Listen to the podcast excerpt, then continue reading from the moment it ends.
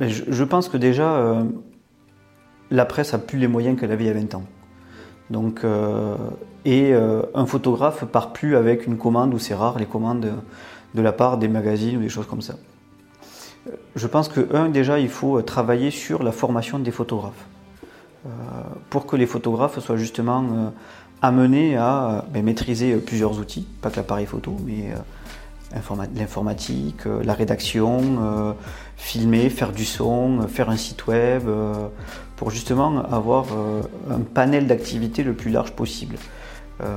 Ensuite, voilà, on l'a dit tout à l'heure, le photojournalisme ne, ne fait plus vivre les photographes maintenant. Ils sont obligés d'avoir des vies parallèles dans la photographie, du corporate, euh, de l'agence, de la mode, euh, des choses comme ça. Et, euh, c'est vrai que le photographe, il doit se diversifier.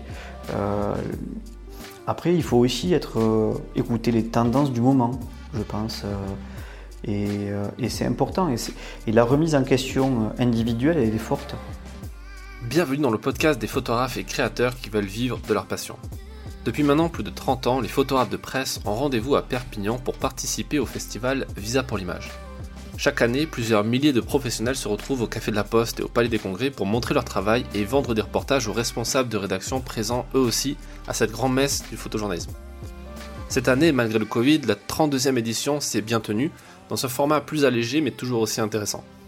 Avec plusieurs membres du collectif DR, nous avons pu vivre cet événement important ensemble, et de mon côté, j'en ai profité pour vous ramener une interview du coordinateur général du festival, c'est-à-dire l'un des principaux organisateurs. Dans ce nouvel entretien, Arnaud Félicie va partager avec vous les coulisses de Visa et en parler, on va parler ensemble longuement de l'évolution du métier de photojournaliste ainsi que les options qui s'offrent à nous pour vivre correctement de ce beau métier. Je vous souhaite une bonne écoute. Donc on est avec Arnaud ici au CIP, le Centre international du photojournalisme à Perpignan pendant le Visa, la 32e édition. Ça fait longtemps que je voulais euh, parler à quelqu'un de l'organisation pour euh, expliquer aux gens comment fonctionne Visa, euh, de quoi. bah, déjà, est-ce que tu peux nous présenter ce que c'est le CIP, ce que c'est Visa pour l'image et quel est toi ton rôle dans tout ça? D'accord, donc moi je suis Arnaud Félicie, je suis coordinateur du festival Visa pour l'image à Perpignan, donc en fait je suis en charge de faire le lien entre l'organisation de Jean-François Leroy et le territoire à Perpignan. Les partenaires locaux, les partenaires institutionnels, voilà. Euh, comment ça fonctionne En fait, l'association Visa pour l'image est située à Perpignan et moi je travaille pour l'association Visa pour l'image. L'association a deux missions. La première mission, c'est faire le festival Visa pour l'image. Donc c'est euh, en fait on, travaille en partenariat avec euh, Jean-François. L'association passe commande auprès de Jean-François Leroy d'un festival. Actuellement, c'est un contrat qui est en cours depuis pour, trois ans. On est dans la deuxième année du contrat, donc il reste un an. Et, euh, et en fait, l'association fait le lien avec Jean-François. Et ensuite, la deuxième mission de l'association, c'est de mettre en œuvre une action annuelle autour du photojournalisme via le Centre international du photojournalisme. Centre qui a pour vocation ben, la promotion du métier des photojournalistes, la défense de la liberté d'expression, euh, la, la- également la valorisation des fonds photographiques et bien sûr l'éducation aux médias. D'accord. Voilà. C'est un, un centre euh, du coup unique au monde si vous avez l'appellation internationale ou c'est pourquoi Ben, La volonté était euh, déjà partir de Visa. Visa, c'est un festival international du photojournalisme. Et euh, c'est vrai que la vocation internationale de Visa, elle est présente euh, dans ses gènes et dans ses, et dans ses racines. Et euh, donc, quand le centre a été créé, la volonté, elle a été aussi euh, de travailler en lien avec les acteurs qui ont fait Visa, avec le monde professionnel et le monde, le monde de la presse et, euh, et les photographes du monde entier. Donc la, la dimension internationale, elle était euh, de fait naturelle. D'accord. Et il y a d'autres structures comme la vôtre euh, en France, en Europe, où il n'y en a pas tant que ça? Alors, on a une vocation de centre documentaire, un petit peu, centre documentaire, centre, pas d'archivage, parce que la- l'archivage euh, des, originaux en photographie est très complexe, et on n'a pas la capacité à le faire. Euh, voilà, à Arles, euh, il y a une structure qui existe aussi, euh, il y a l'ICP aux États-Unis, euh, mais euh, la vocation, elle est vraiment de travailler autour de la thématique du photojournalisme. Et en fait, le photojournalisme, c'est la spécialité de Perpignan. Ouais. Et donc le festival Visa a 32 ans cette année. Euh, vous l'hébergez en quelque sorte? Enfin, Vous êtes dans cette organisation depuis combien de temps? Alors, moi, je travaille, je suis un bébé Visa, je veux dire. Je suis, de Perpignan, j'ai la chance d'avoir travaillé à Visa quand j'étais étudiant, d'avoir des parents qui m'ont emmené voir Visa quand j'étais ado. J'ai aimé la photographie et je me suis dit, ben, un jour, j'aimerais travailler dans ça dans ce grand, dans ce ça, dans ce grand ça, euh, ne sachant pas ce que ça voulait, ce que, ce que ça représentait. Et euh, j'ai eu la chance, étudiant, de travailler pour Visa, faire mes études, euh, faire des rencontres autour du monde de la photographie avec des agences, des photographes, des journaux, des magazines, qui m'ont offert les opportunités de partir ben, faire des stages ou travailler à Paris, dans le monde de la presse et des médias, en agence, en journaux, en magazine. Et de là, ensuite, j'ai vécu la révolution du numérique qui arrivait dans le monde de la presse au début des années 2000 et euh, le transfert de comment dire de compétences où euh, je me suis rendu compte que dans ces secteurs d'activité on cherchait plus des journalistes, on cherchait plus des photographes, on cherchait ou des managers ou euh, des personnages un peu polymorphes capables de faire de la photo, de l'écrit, de la vidéo, de la retouche, voilà. Donc euh, j'ai ma vocation au sein de la photographie, euh, elle est née comme ça. Euh, je travaille à Paris et Visa Perpignan fait appel à moi pour récupérer le poste de coordinateur. Et j'avoue que c'est une opportunité qui m'a tenté. Et je suis dans ce poste de coordinateur depuis décembre 2005. Donc c'est ma 15e année cette année. Et ce poste, il existe depuis le tout début de Visa? Depuis l'origine. Depuis l'origine, ben, je suis le coordinateur qui a duré le plus longtemps, pour le moment. Et, euh, et voilà, c'est ce poste de coordination. En fait, euh, moi, je travaille pour la ville de Perpignan. Je suis un fonctionnaire de la ville de Perpignan qui est mis à disposition de l'association Visa pour l'image pour assurer une mission de service public qui est l'organisation d'un festival et euh, l'administration générale de l'association. Et l'association a pour obligation de rembourser mon salaire à la ville. Euh, depuis maintenant trois ans, euh, j'ai trois collaborateurs euh, de la ville qui m'ont rejoint et l'association rembourse ben, les quatre salaires à la ville. C'est normal, c'est la loi, c'est comme ça. Et nous sommes tous là pour des missions de service public, pour l'organisation de Visa pour l'image ou le fonctionnement du Centre international du photojournalisme. Est-ce que tu peux nous parler un peu des origines de, Visa? En quelques mots Comment c'est né? Oui, rapidement. Alors, à, la base, il faut revenir dans les années 80. Euh, années 80, qui a vu une grande évolution en France euh, avec les lois sur la décentralisation et euh, qui ont permis aux collectivités d'être maîtres de leur budget et de ne plus avoir de contrôle par l'État, c'est-à-dire par la préfecture, avant l'arrêt de projet. Le contrôle est passé a posteriori. Et donc, beaucoup, et donc, toutes les villes ont eu la capacité à gérer leur budget comme ils le souhaitaient. Et c'est comme ça que dans les années 80, en fait, on a vu la création partout en France de manifestations euh, culturelles, sportives. Euh, euh, Avignon, Orange, Visa pour l'image. Et, et, en fait, ce qui s'est passé plus particulièrement à Perpignan, il y a eu un appel à projet lancé par des collectivités. Il y avait la ville de Perpignan, il y avait le département, la chambre de métier, la chambre d'agriculture, l'union patronale et la chambre de commerce. Et en fait, ces structures avaient remarqué qu'à partir du 15 août, ben, il n'y avait plus d'économie qui se générait sur le territoire et euh, se sont dit ben, ça serait bien de créer euh, quelque chose qui fasse revenir le monde euh, sur la période de août-septembre. Donc les structures ont lancé un appel à projet et plusieurs structures privées ont répondu hein, avec des thématiques différentes autour de la danse, du spectacle, de la télévision, de la photographie. Et c'est un projet autour de la photographie qui est arrivé et qui a été porté. Et c'est comme ça que Visa pour l'image est né à Perpignan. D'accord. C'est ce que j'ai lu de, tout ça, c'est un peu la, je pense, la vision euh, euh, très, très, très basique, très simple de Jean-François Leroy qui débarque à Paris, de Paris pour. Mais Jean-François faisait partie des meubles déjà, euh, parce que alors moi j'ai pas l'antériorité. en 89, 88, j'étais pas là. Mais, mais, en fait, dans l'appel à projet qui a été lancé, la structure qui a répondu autour autour de la photographie. Je crois que Jean-François travaillait pour le magazine Photo à l'époque. Quand il a répondu, il a vendu au maire de l'époque que Paris Match était partenaire, alors que Paris Match n'était pas encore partenaire. pas et euh, Match n'était pas encore au courant. Et donc il a déboulé à Perpignan avec euh, un match hypothétique, mais sans le dire, et c'est comme ça que le festival s'est passé. Et la première année, ben oui, il y a eu euh, pas beaucoup de pays. Je crois que je crois qu'il y avait eu, il y avait que la France et l'Italie qui étaient représentés, euh, moins d'une centaine de photographes, euh, un bilan économique, on va dire un bilan financier. pas forcément positif. Cependant, alors que ben, match, photo, comptait arrêter la manifestation, le, maire de Perpignan de l'époque a dit euh, ben moi je vais euh, essuyer, je vais payer le déficit qui a été généré, mais cette manifestation elle va rester à Perpignan et on va la faire durer. Et c'est comme ça que Visa pour l'image est, créé et Jean-François était euh, dès le départ dans, dans l'organisation. Lui, il, bosse pour quelle structure concrètement? Il bosse pas pour le CIP comme toi? Alors Jean-François en fait il est président de sa société qui s'appelle Image Évidence. Et la société Image Évidence réalise le festival Visa pour l'image depuis maintenant. Euh, alors euh, c'est un peu particulier parce qu'avant c'était une filiale du groupe euh, Lagardère et achète Philippe Aki. Il a pris son autonomie dans les années 2000. Et, donc, et depuis, ben, il est directeur artistique du festival et l'association passe des contrats. En moyenne, ce sont des contrats pour trois ans. Euh, qui sont lancés par l'association. Et Jean-François, il aurait, emporte ses, appels, appels d'offres depuis maintenant mais quasiment 30 ans. Hein. Il est le spécialiste et c'est grâce à Jean-François que Visa et que Perpignan est, euh, est euh, au top du photojournalisme et de la, et de la photographie. D'accord. Donc voilà.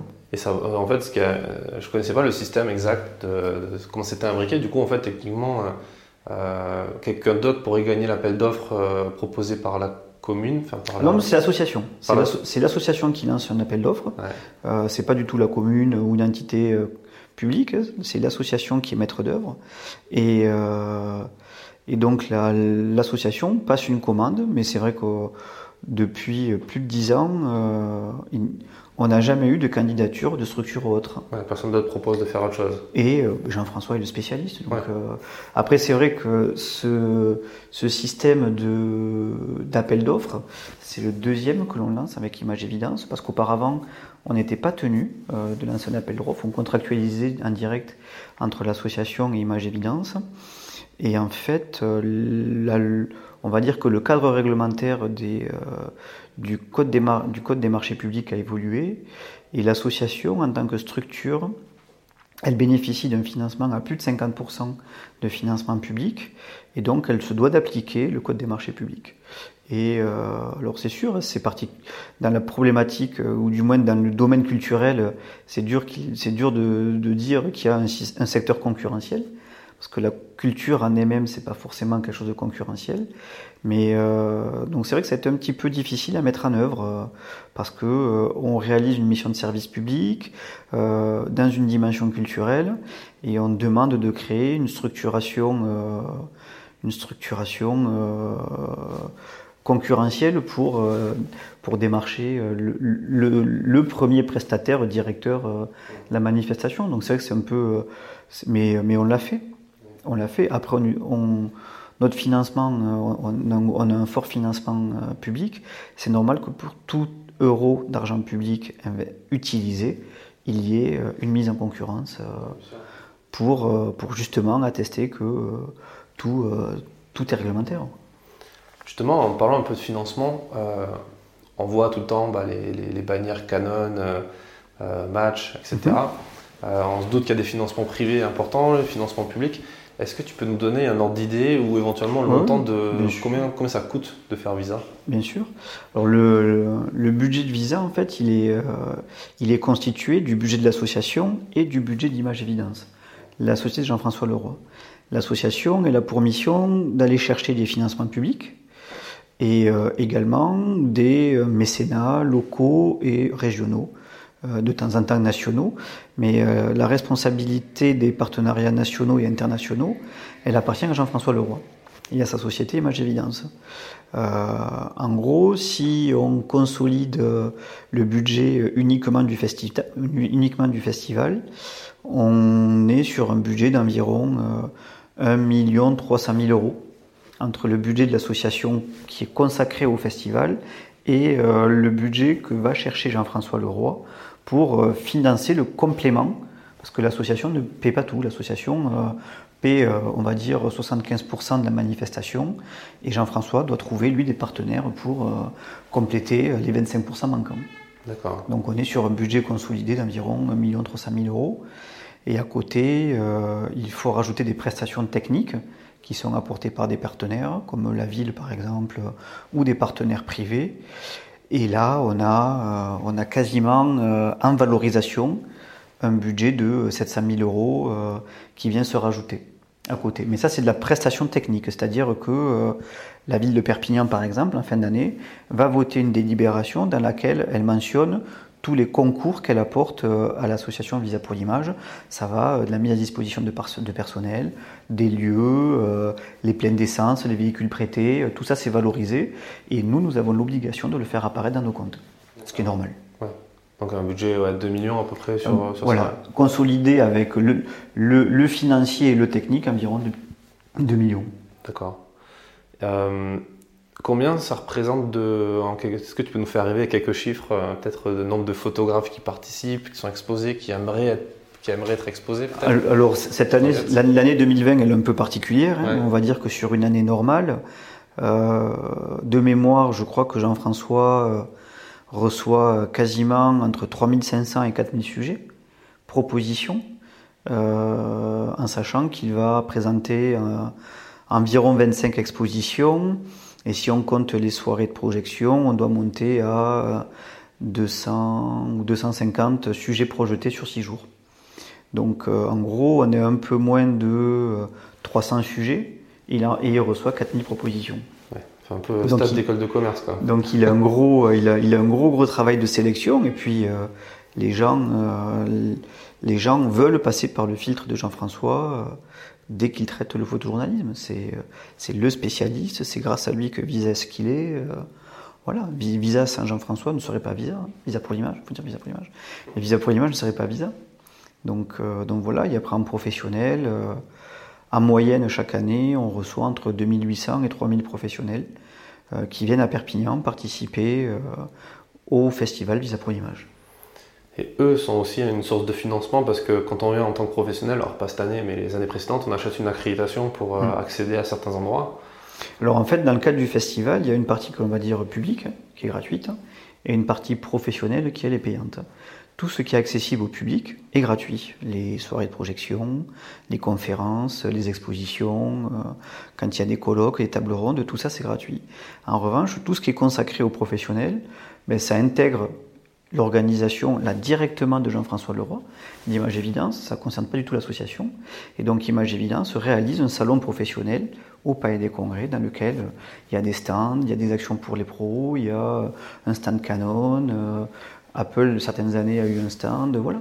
Euh, c'est là où les professionnels venaient pour euh, faire des lectures de portfolio, voir des conférences spécifiques aux professionnels, euh, voilà. voir les labos, des agences de presse. Donc ça, et ça, c'est la partie qui est payante, mais qui est dans l'organisation de Jean-François Leroy et de sa société. Donc ça, c'est lui qui gère tout, la logistique, c'est lui qui fixe les tarifs aussi. Voilà. On est à peu près sur 60-65 euros. Je crois, que, je crois que la, la CRED elle, à 60, était à 60 euros l'an dernier. Ouais. Euh, et, après, effectivement, ça donne accès aussi à d'autres professionnels. Et c'est ça aussi la raison d'être du festival, de mettre en relation des gens, des acheteurs d'images et des preneurs d'images. Est-ce que toi, tu, avec le recul que tu as, euh, tu remarques une grosse évolution ou est-ce que ça a vraiment aidé énormément de photographes de pouvoir avoir accès à cet événement-là? Est-ce qu'il y a du, entre guillemets, du business qui se crée aussi et des, sujets qui se vendent euh, Visa pour l'image a toujours été un carrefour professionnel euh, dès le départ. En fait, Visa pour l'image, c'est euh, quand on a fait le regroupement des professionnels, c'était la vocation de faire rencontrer les agences de presse, les photographes, les médias de les médias d'information et euh, qu'une émulation se crée et forcément du business. Euh, ce business, après, il ne concerne pas Visa pour l'image. Ce qui se passe entre les opérateurs, c'est entre les opérateurs. Entre un, photographe, une agence, euh, ça ne rentre pas du tout dans l'escarcelle euh, du festival euh, directement. L'intérêt de Visa pour l'image, c'est se dire, pour les professionnels, ben, chaque année, c'est important pour nous d'aller à Visa, parce que c'est ta visa que l'on va voir euh, réunis sur une période donnée tous les acteurs d'un secteur d'activité. Parce que à Perpignan, vous aurez le Washington Post, le New York Times, Le Monde, Le Figaro, le Der Spiegel, El Corriere della Sierra. Vous aurez, voilà, vous aurez tous les représentants de presse, de magazines, de maintenant de, des réseaux sociaux, d'internet. Donc, et puis on a vu aussi une évolution. Moi, j'ai connu euh, le festival dans les années euh, fin 90-2000, âge d'or de la presse papier magazine, euh, qui a vécu un tournant, une, révolution numérique avec des gens qui ont su s'adapter et d'autres non. Kodak, Kodak a jamais su s'adapter au numérique et Kodak était le partenaire ancestral de l'association dans les années 2000 disait le numérique ça ne marchera jamais. Hmm. Ben, voilà. Visionnaire. Des fois, dans la vie, on fait des mauvais paris. Ouais, c'est clair. C'est clair. On aurait tous dû, dû, investir dans Facebook il y a longtemps. C'est ça. Donc, euh, donc c'est vrai que c'est important. Et puis même, le, festival, il se doit d'évoluer par rapport à euh, ce que veut et euh, ce que recherche le public, les professionnels. Quels sont les, maintenant les, les, les médias de, de, communication et d'information, les réseaux sociaux, les Instagram, Instagram pour la photographie Maintenant, les photographes doivent avoir un profil Instagram pour pouvoir exister. C'est euh, Twitter, euh, moins Facebook, mais euh, c'est plus ancien Facebook. Le discours que tu as, c'est amusant parce que c'est pas du tout de discours dominant. Alors peut-être que tu l'entends moins dans les conférences, tu l'entends plus dans le café de la Poste, au café de la Poste. Le truc de dire ah non mais Instagram c'est pas du photojournalisme, c'est en train de nous tuer, c'est en train de. C'est après, moi je pense que dans un secteur d'activité, il faut savoir se diversifier. Et un photographe, il, il, rêvera toujours de voir sa photo accrochée sur un mur de visa pour l'image. Cependant, si sa parution sur Instagram permet à ce que sa photo soit après accrochée à visa pour l'image, ben c'est un, bien pour lui. Jean-François a, euh, a vu des travaux de photographes sur des réseaux sociaux, il a fait appel à eux et il a pris des amis à visa pour l'image sur les murs. C'est pas Voilà, il, faut arrêter de dire euh, avant c'était mieux ou euh, la modernité c'est de la connerie. Euh, il, faut, il faut un juste milieu dans tout. C'est-à-dire qu'il ne faut pas se dédouaner. Parce que c'est sûr qu'avec le numérique maintenant et la problématique des droits pour les professionnels, c'est dur. C'est très très dur. Et, et faire, et faire exister ces droits pour les photographes, c'est vraiment quelque chose d'important. Et là, c'est aux photographes de se réunir entre eux et de ne pas agir euh, de façon individuelle. Pourquoi ça marche dans la musique, euh, les droits, et on n'arrive pas à le faire dans la photographie? Pourquoi il y a une SACEM pour les droits, droits musicaux et il n'y a pas un équivalent euh, pour la photographie a la SAIF, mais ils sont moins puissants, c'est sûr. Voilà. C'est en plus, en plus, les statuts de protection de droits sont tellement différents d'un pays à l'autre et d'un continent à l'autre. Hum. Voilà, vous mettez une photo sur Google, vous savez que alors justement, laisse-moi mettre les pieds dans le plat et poser la question qui fâche. Mais bon, ça, ça, apportera aussi du grain à moudre. Cette année, euh, l'un des partenaires euh, officiels du festival, c'est Google. Donc c'est aussi YouTube. C'est pour ça que vous avez mis aussi les, projections en ligne. Euh, mais du coup, est-ce que ça pose pas un problème par rapport à, au fait que des Google, on va élargir aux GAFAM, ne respectent pas forcément le droit à l'image, ont des mentions légales qui ne sont pas françaises, donc du coup, ils peuvent se permettre un peu de faire ce qu'ils veulent. Qu'est-ce que tu penses de tout ça, toi? Alors moi, je suis pas spécialiste de droit. j'ai quelques connaissances, mais voilà. Ensuite, nous, la démarche auprès de Google, euh, elle a été, euh, on va dire, euh, très vertueuse. Et, c'est vrai que Google, quand, ils ont été approchés par le président du festival, ben, il y a vraiment eu la volonté de faire un travail autour de la promotion de la photographie et euh, de l'aide euh, à des jeunes photographes. D'ailleurs, la bourse qui, avait, qui a été dotée elle va dans ce sens. Donc il y a vraiment une réflexion. Et puis on travaille avec des opérateurs français. Quand on travaille avec Google France, on ne travaille pas avec des opérateurs euh, internationaux. Et c'est vrai que je le dis, il y a vraiment une, une recherche dans le vertueux, dans la protection de la photographie, parce que Google est une major entreprise au niveau international.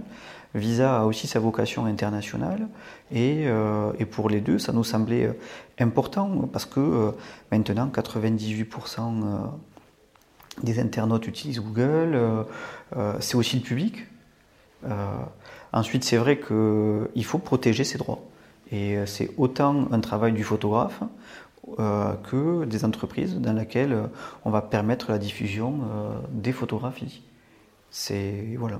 Est-ce que tu penses qu'un acteur comme Google ou comme Apple ou comme Facebook, Instagram pourrait apporter autre chose qu'un financement d'un festival, même si c'est déjà, déjà bien, mais tu vois, faire changer aussi euh, euh, les mœurs, faire évoluer le métier de photojournalisme ben, on, le voit avec l'évolution du numérique depuis maintenant une vingtaine d'années. Hein. Euh, il y a ne serait-ce encore que dix ans, on critiquait Instagram, on critiquait Facebook, on critiquait Twitter. Cependant, on se rend compte que tous les professionnels pour exister maintenant, et dans tous les secteurs d'activité, hein, euh, ben, passent par ces outils-là pour avoir une audience. On parle d'audience, hein, c'est-à-dire qu'on va, on va chercher des gens euh, qui nous écoutent, nous regardent et euh, qui constituent une communauté, et une communauté la plus grande possible. Et c'est vrai qu'actuellement, ce sont ces outils-là, au détriment de presse traditionnelle, au détriment de presse magazine et puis voilà, et puis les nouvelles générations euh, sont de moins en moins sur euh, euh, le support papier. Ils sont sur un support dématérialisé. Et, voilà. Ensuite, si ce que je disais, si l'utilisation d'un Google, d'un Instagram, d'un Facebook permet de montrer une scène, une situation, un événement dont on n'a pas conscience, dont on n'a pas idée, pour en faire et euh, pour, pas, la promotion, mais pour, euh, pour la montrer au monde et avoir ce discours. Et, euh, nous sommes tous des vigies maintenant. On, on, a tous la capacité, via justement nos réseaux sociaux ou quoi que ce soit, à pouvoir s'indigner et à pouvoir montrer quelque chose qui nous révolte. Et c'est un outil extrêmement puissant qui permet de toucher des gens très facilement, très rapidement. Comme tu dis, qui permet aussi d'avoir des opportunités professionnelles. Si Jean-François Leroy se balade sur son compte Instagram, c'est intéressant comme de la même façon un iconographe. Euh, mais du coup, comment tu expliques le fait qu'il y a un discours dominant encore, j'ai l'impression, plutôt qu'à fait de la poste encore une fois, de gens qui sont anti, euh, anti Facebook, anti Instagram, anti, euh, anti pas mal de choses qu'il n'y avait pas avant qui arrivent aujourd'hui? Alors là, je ne suis pas spécialiste. Hein. Il y a des gens contre tout. Après, je pense qu'il faut savoir prendre et savoir laisser aussi, parce qu'on peut on peut très bien voir des choses intéressantes, comme on, voit, comme on peut voir euh, des choses inutiles, euh, inutiles euh, ou pire, hein, parce que les réseaux sociaux doivent être modérés, et c'est plus une question d'éducation et de modération qu'il faut mettre en œuvre que on ne peut pas tout montrer, parce que les publics peuvent être sensibles. la modération, elle est très importante, mais elle est souvent bâclée par des, par des supports. Peut-être que, le, peut-être que le législateur va venir euh, justement sur la partie, euh, la partie modération à, euh, à imposer, pas une, c'est pas une censure, hein, mais une modération. Une ça, modération. ça, vient d'arriver, je sais pas si tu as suivi, je crois que c'est aujourd'hui, au moment où on tourne cet épisode, que Instagram a coupé les comptes de. De Charlie Hebdo. Ouais. C'est une erreur, soi-disant. Ah ouais, c'est vrai, ils ont dit que c'était une erreur. Instagram communique sur le fait que c'est une erreur. C'est le stagiaire d'été qui a fait, euh, qui a fait une connerie C'est le, CM stagiaire. Euh. c'est curieux. Voilà, donc euh, après, on, le voit, c'est vrai que depuis les attentats de Charlie Hebdo, comment les personnes ont évolué. Il y a une évolution des mentalités hein, qui est très très forte. après, il y, a, il y a un truc, je te coupe, pardon, c'est quand on voit le nombre de gens qui viennent voir les expos, c'est encore plus flagrant là parce qu'on doit faire la queue parce qu'à cause des mesures barrières, etc. Mais on voit qu'il y a énormément de gens et qui ne sont pas forcément professionnels, euh, qui sont des, des, des, des gens euh, normaux, entre guillemets, mais qui ont envie de venir voir les expos et les projections. Euh, et à chaque fois, on lit dans toutes les. Enfin, quand on est dans des conférences sur le photojournalisme, tout le monde utilise l'argument de visa pour dire que le photojournalisme n'est pas mort et que les gens sont intéressés par ça comme ils utilisent Mediapart pour dire que c'est possible de gagner de l'argent avec des abonnés. Euh, toi, qu'est-ce que tu penses? Tu penses que les gens viennent vraiment pour le photojournalisme?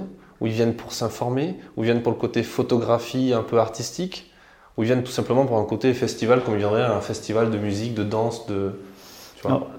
je, pense que le public qui vient à Perpignan, euh, c'est un public qui est en quête de vérité et d'information. Euh, je suis frappé quand on, va, quand on regarde les soirées de projection de Visa pour l'image, qu'on amène quelqu'un qui, connaissait pas le qui, ne connaît pas le festival, par exemple, et qu'à la fin de la soirée, la personne vous dit Mais ça, j'en ai pas entendu parler. Ça, je suis pas au courant. Euh, mais ça existe. Mais euh, pourquoi on n'en parle pas à la télé? Pourquoi Voilà. La, question qu'il faut se poser, c'est euh, au niveau de nos médias traditionnels, quelle est l'information apportée par nos médias traditionnels Qui sélectionne l'information Et c'est un problème d'éducation. Si à quelqu'un, je, finis juste ma phrase, si à quelqu'un vous ne nourrissez pas sa curiosité, si à une personne vous lui servez de la soupe toute la journée, il n'aura pas forcément envie d'aller voir ailleurs. En revanche, si vous nourrissez la curiosité d'une personne, si vous leur dites, voilà, renseignez-vous sur le monde, allez croiser des informations, allez chercher là-dedans. Et euh, voilà, quand vous cherchez une information, certes, il y a Internet, certes, il y a Wikipédia, mais il n'y a pas que ça. Il y a des livres, il y a la radio, il y a la télévision, il y a de la presse. Voilà, informez-vous. Il y a le travail des photographes qui ramènent des choses sur le terrain directement. Mm. Mais sachant que les gens qui vont créer Visa, artistiquement parlant, choisir les images, choisir les récompenses, les prix, etc., ça reste quand même des iconographes. Ça reste des gens qui sont dans le marché de la presse, qui sont censés faire la même chose dans leurs propres journaux, tu vois. Alors, l'essentiel des sélections d'images, c'est Jean-François Leroy et, euh, et, sa directrice adjointe Delphine Lelu. Ensuite, euh, Jean-François n'est sur aucun jury, ça il faut le savoir de sélection d'images, ou de sélection du moins de sélection de lauréats et de prix. Euh, Delphine participe sur un ou deux jurys, je crois, juste. Et ensuite, ce sont des pictures éditeurs du monde entier, euh, tout média, c'est-à-dire ça peut être autant de la presse que du web, que de la télé, que de la radio, euh, avec vraiment une diversité très importante parce qu'il y a des Américaines, des Russes, des Anglais, des Français, des, des, des, des Japonais, des, gens, des gens du Moyen-Orient. Donc il y a vraiment une très grande diversité euh, dans la constitution des jurys. Et, euh, et voilà. Et c'est vrai que euh, c'est des gens qui, ont, qui vivent ou qui ont vécu cette évolution d'un secteur d'activité, parce que c'est tout le secteur d'activité de l'information, c'est pas que la presse papier en général. justement, ces gens-là qui sont dans des médias, pourquoi il n'y a pas, pourquoi il y a une aussi grosse différence entre des, des, sujets qui sont, qui sont montrés ici ou primé, du moins parlons plutôt de ce qui est primé parce que c'est aussi mis en avant, euh, et ce qu'on pourrait voir mais qu'on ne voit pas dans les médias. C'est parce que dans leur hiérarchie, dans la rédaction, ils sont pas assez force, enfin ils sont pas assez décisionnaires pour ça? Ensuite, euh, regardez euh, dans, tout, il y a des magazines qui font paraître du people et, et du reportage ou du magazine à l'intérieur de leur page.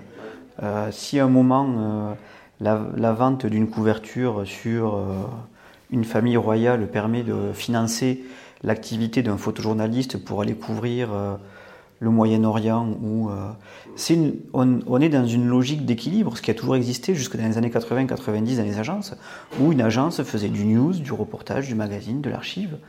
Euh, ensuite, c'est vrai que l'évolution du secteur de la presse a fait que des agences ont été démantelées en disant, mais voilà, le people ça marche, je le garde, l'archive ça marche pas, je m'en sépare la problématique, elle est là. Après, la problématique de mémoire, elle est importante pour comprendre notre monde.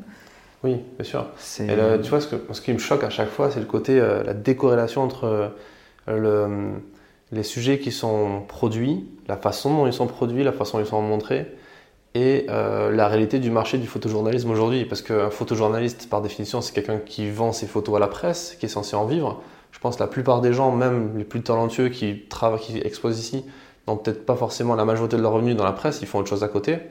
On en parlait avant, il faut, pour survivre, il faut faire autre chose.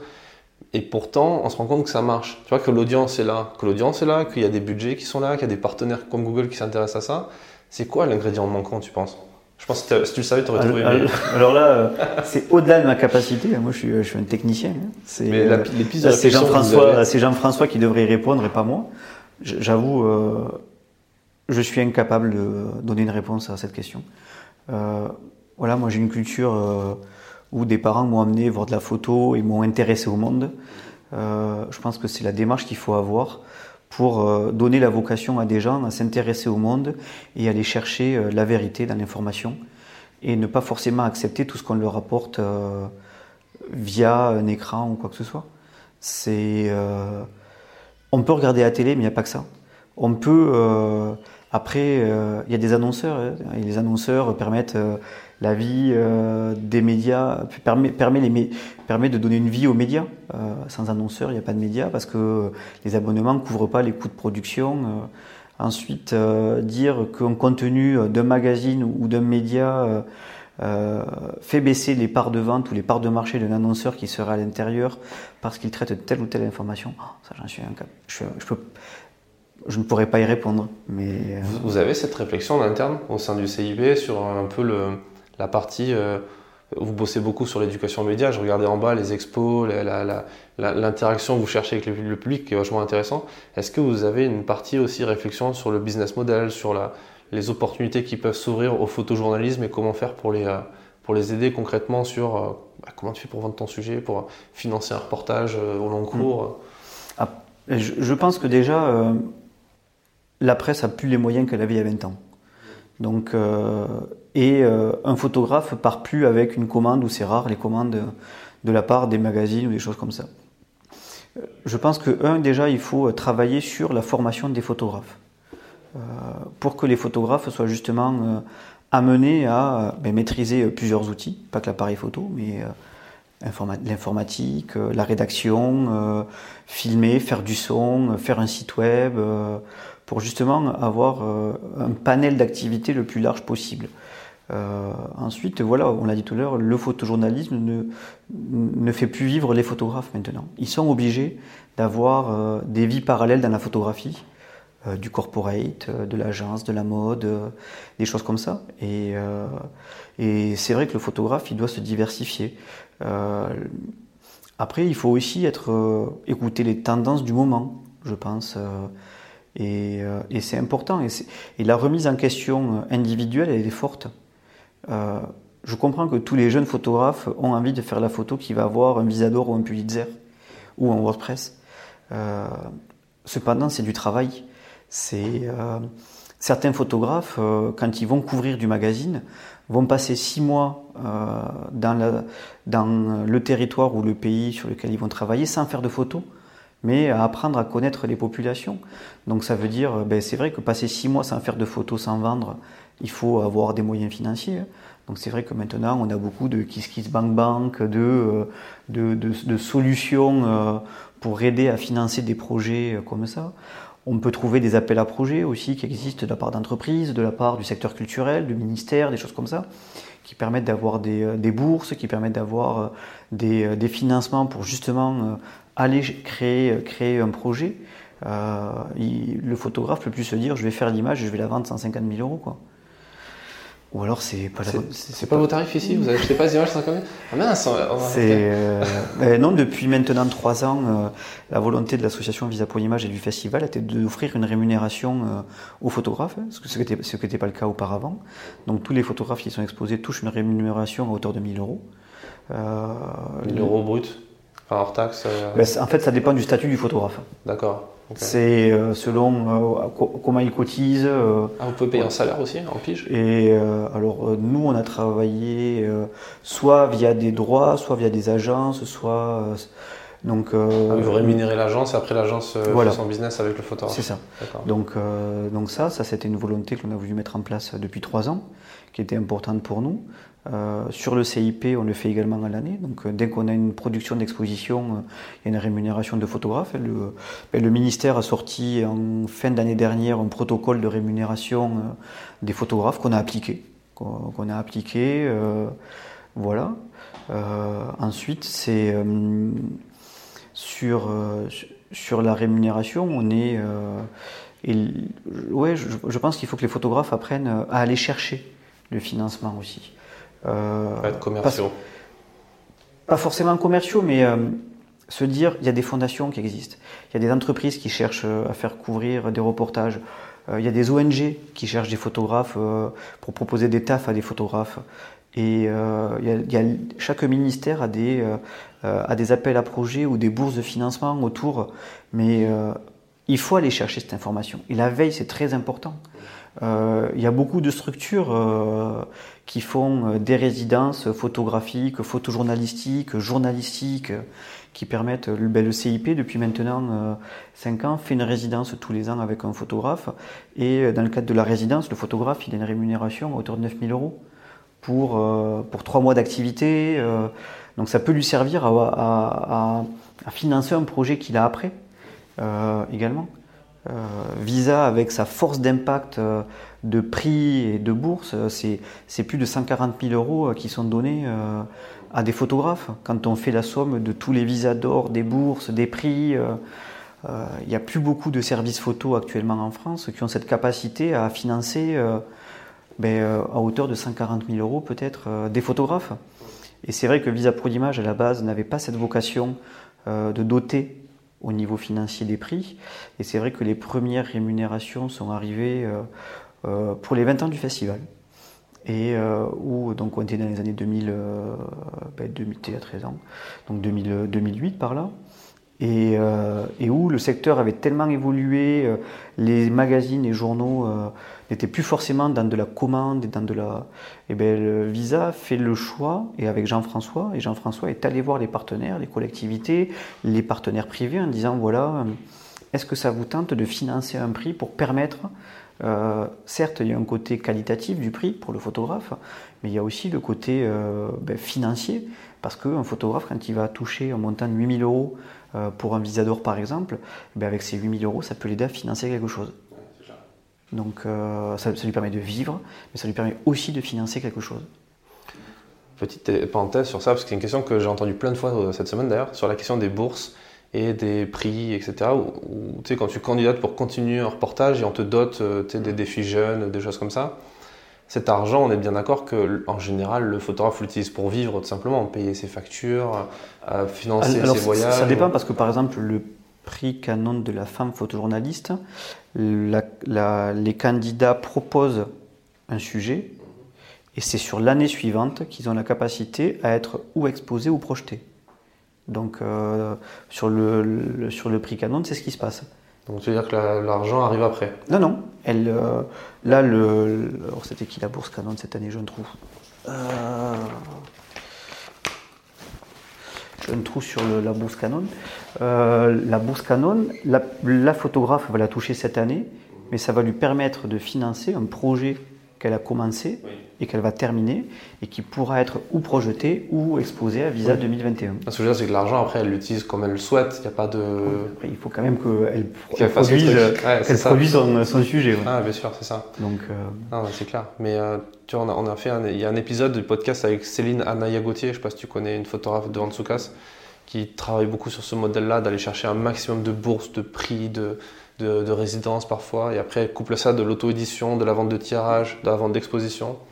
Euh, et au final, euh, ça l'a fait plus vivre que la presse, qui au final est un peu la petite goutte, la petite cerise. C'est là où la diversité elle est importante pour le photographe, hein, aller chercher euh, les différentes sources de rémunération qui puissent exister. Ben, vendre des tirages, faire des expositions, faire de la presse, faire du corporate, répondre à un appel à projet. c'est sûr, c'est du travail. Hein. C'est où c'est du travail, mais euh, je sais pas, moi je vais prendre un exemple, un archéologue, il passe 95% de son temps dans une bibliothèque et 5% de son temps sur un chantier. Hein. Donc euh, c'est le photographe, il, se doit, et c'est peut-être ce qui manque dans les, dans les cursus de formation euh, ou dans les écoles, où oui, on apprend la technique, on apprend la pratique, mais on n'apprend pas à en vivre. parce que c'est, on est resté sur le modèle où déjà apprendre à servir d'un appareil photo, c'était déjà un succès en soi et il y avait peu de gens qui pouvaient le faire, donc on te payait facilement. On disait, oh, réfléchis pas, ton téléphone sonne, tu vas faire reportage au Vietnam, il n'y a que toi qui peux aller le faire. Mais là, c'est clair qu'il faut apprendre autre chose à côté. Quoi. Hmm. C'est euh, voilà, c'est important. Et, j'avoue, je, je, ne connais pas actuellement les contenus des formations euh, des écoles de photo, des écoles de journalisme, des choses comme ça. Mais c'est vrai que euh, la notion d'aller savoir chercher des financements, elle est importante à connaître pour un photographe ou pour un journaliste ou pour euh, euh, ou quelqu'un qui travaille dans les médias. Ouais. Euh, c'est le but un peu du podcast, tu vois, d'aller chercher des, des, exemples de plein de photographes qui partagent. Tu vois, Frédéric Noy l'année dernière, qui a été Visador, qui donne énormément d'infos sur comment il fait pour structurer ses, pas ses reportages, mais comment il trouve l'argent pour ses reportages au long cours. Euh, il nous parle de son fichier Excel avec ses clients. Tu vois, des trucs qu'on n'entend pas. Euh, c'est pas, c'est pas, c'est pas romantique, tu vois, de parler de ça. Oui, mais c'est vrai que après on est obligatoire. C'est Frédéric qui peut très bien trouver des, euh, des, mécènes, il peut trouver une, entreprise qui serait intéressée pour, euh, une fois qu'il aura produit son travail, euh, accueillir son exposition pendant une période et donc lui verser une somme, une rémunération pour pouvoir accueillir son exposition. mais il faut se diversifier. Hein. C'est la chance, ça se provoque. Hein. C'est clair. Et de ne pas en avoir, c'est une faute professionnelle. J'en ressortirai celle. Ouais, c'est une phrase de journaliste. Je ne pense pas qu'elle soit sourcée. beaucoup de gens disent que c'est Albert Londres, mais ça, se recroise. Je te remercie et euh, merci encore pour, ton accueil. Et euh, je suis super content de venir à Visa depuis maintenant 8-9 ans. Et euh, à chaque fois, c'est cool parce que ça permet aussi de rencontrer des gens et de. Au final, les gens viennent pour le côté expo, projection, mais ils viennent surtout pour le côté réseautage et construire des choses. Et nous, on est venu avec mon collectif, le collectif DR, dont je te parlais la dernière fois. On s'est fait des lectures de portfolio ensemble, on a rencontré des gens ensemble. Ça permet de créer des synergies à côté des autres synergies, donc c'est vraiment intéressant. Visa pour l'image est très important parce qu'on met l'humain au centre. Et s'il n'y a plus d'humain, euh, il y a beaucoup de choses qui se remettent en question. Hein. Ouais. Euh, Même dans le choix de vos images, le fait de montrer le meilleur du meilleur du meilleur, mais une claque quand on arrive, quand on voit les photos, on se remet en question, on se dit waouh, ce que je fais à côté, mais ça n'a rien, c'est pas du tout au niveau, donc ça permet de soit se dire c'est peut-être pas fait pour nous, soit de se challenger, de se dire comment je fais pour atteindre ce niveau-là. C'est important. Et c'est pour ça que Visa existe? Ouais. Bah, merci pour le boulot que tu fais. Et, euh, merci à vous. Euh, et pour suivre Visa, bah, je renvoie les gens sur le site de Visa pour l'image. Le site de Visa pour l'image, l'Instagram, le Facebook, le Twitter de Jean-François Leroy. Et le CIP, vous avez une plateforme à part On a un site euh, internet du CIP et un profil Facebook et un Twitter aussi. Sur lequel vous faites. L'action à l'année, on parle de l'action à l'année, des actions de médiation, des stages, des ateliers. Là les, là, les, prochaines actions du CIP, on a la restitution de la résidence de Samuel Boulendorf qui débutera au mois de novembre. Et euh, ben là, pendant Visa, tous les week-ends et tous les mercredis, euh, on réalise des ateliers d'éducation aux médias adultes et enfants. Et on a un stage photo lors des vacances de Toussaint en octobre, là, où, euh, l'on va le faire dans le cadre d'un festival de musique et où ben les, jeunes vont travailler avec les organisateurs du festival de musique et proposer dans un cadre d'un atelier, d'un stage, la création d'un reportage photo. Super faut se diversifier. Ouais, c'est clair, non, mais c'est super intéressant. Merci encore pour Merci à vous. Merci d'avoir écouté cet épisode jusqu'au bout. Si ce dernier vous a plu, n'hésitez pas à le partager autour de vous pour faire connaître le podcast et rendez-vous dans la description de l'épisode pour avoir accès gratuitement au best-of des interviews à travers un petit livre numérique que je vous offre et qui s'intitule Secret de photographe professionnel. Je vous donne rendez-vous dans un prochain épisode du podcast. À bientôt.